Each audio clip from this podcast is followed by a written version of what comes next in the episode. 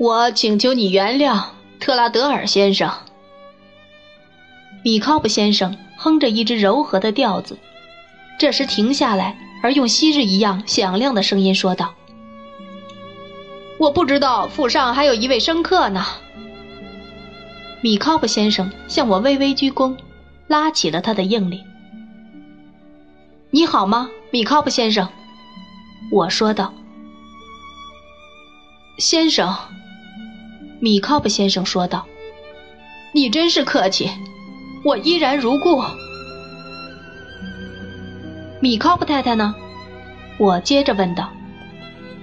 先生，米考布先生说道：“谢谢上帝，他也依然如故。”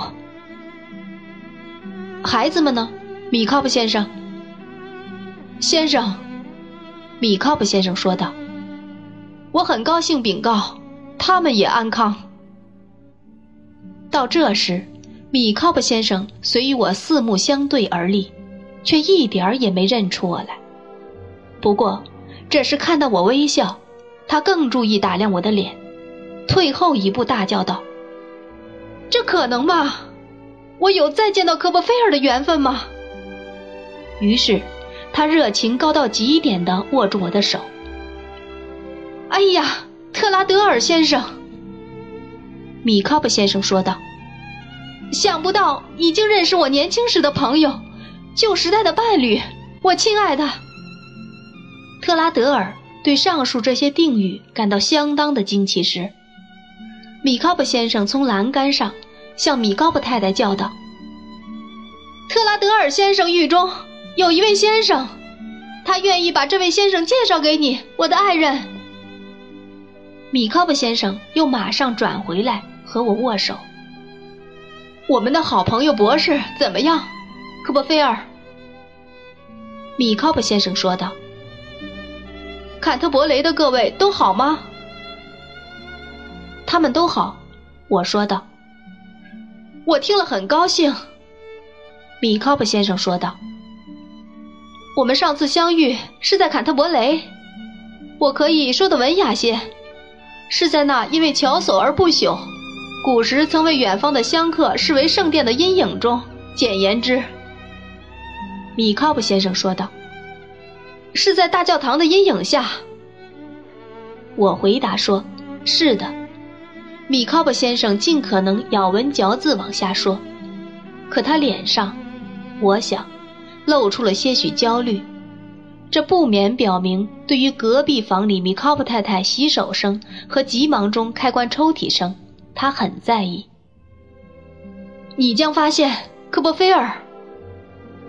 米考布先生一只眼瞟着特拉德尔说道：“我们眼下过着一种可以说是略微退隐的生活，但你知道，在我一生的历程上，我已战胜了许多困难，越过了许多障碍。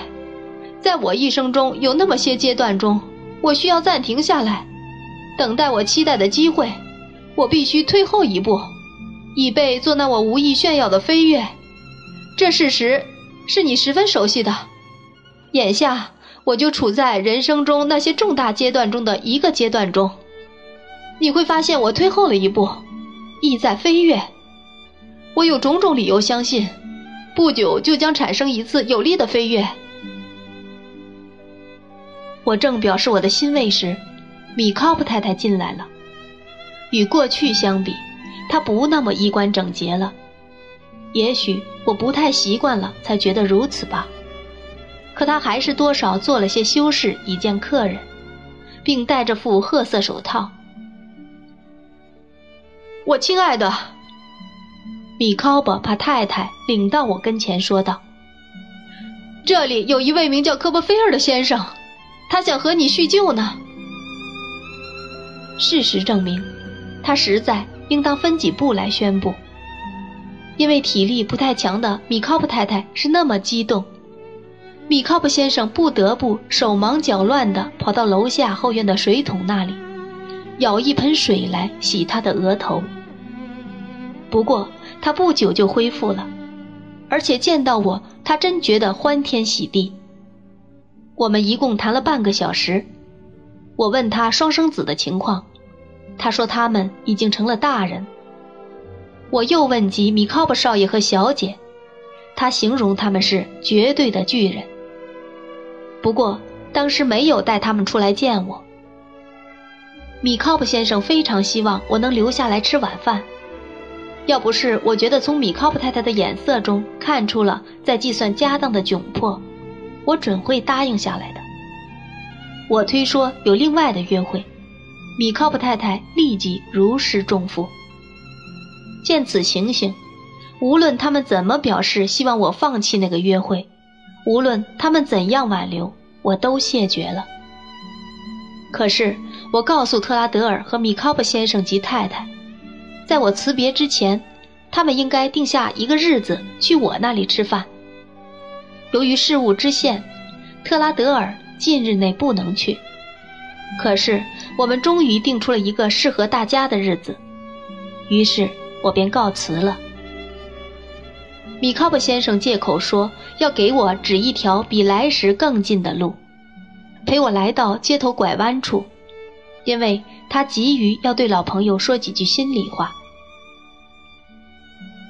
我亲爱的科波菲尔，米考布先生说：“我务须告诉你，在眼下这么一种处境中，只因能有一个像你的朋友特拉德尔那样具有杰出聪明的，如果我可以这么说，杰出聪明的头脑的人和我们同住，我感到莫大的安慰。”隔壁住了一个在客厅窗口出售不发酵硬面饼的洗衣妇，对街住了一个波街的警官。你可以想象得到，和桂同窗住在一起，实是我和米考布太太能得到安慰的一种源泉。